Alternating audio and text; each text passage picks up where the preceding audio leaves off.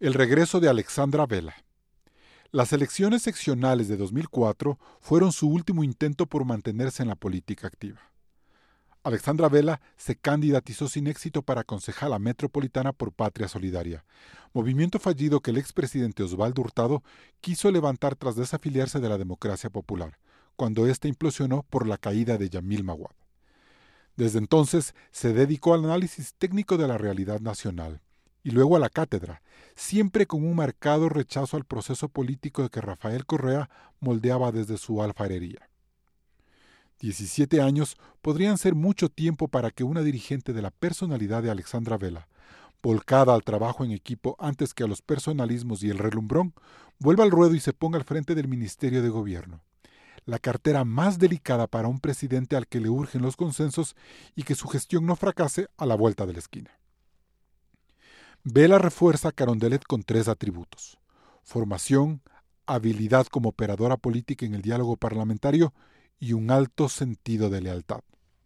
Pues en los momentos más difíciles, esta abogada nacida en San Salvador supo trazar líneas importantes de defensa de los mandatarios de turno, como ocurrió con Jaime Roldós, Hurtado y Maguat, sobre todo cuando este último le urgía en 1998 el apoyo legislativo para avanzar en su diplomacia presidencial y firmar la paz con el Perú.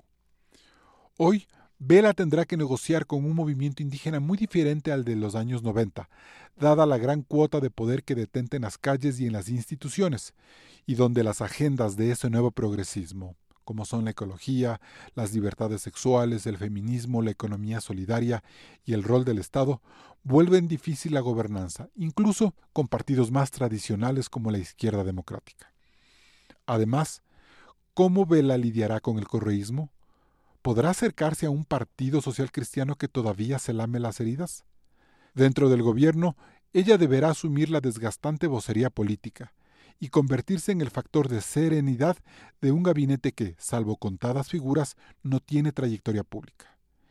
Y desde allí, persuadir a la izquierda y al populismo, como lo hizo desde el Congreso, sobre la importancia de las reformas económicas y laborales que Simón Cueva y Patricio Donoso habrán de coordinar a la luz de un gobierno liberal.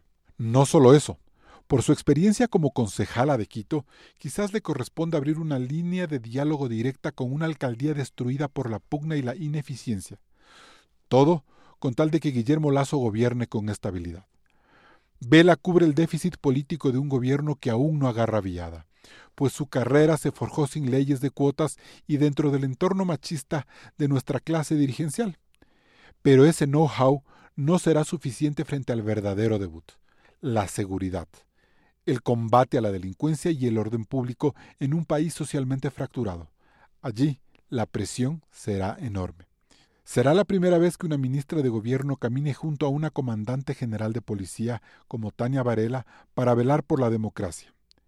El regreso de Alexandra Vela al servicio gubernamental debe tener la contundencia suficiente como para que parte de la opinión pública deje de recordarle el fracaso económico que en 1999 supuso el gobierno de un partido que ella forjó, pero vio zozobrar.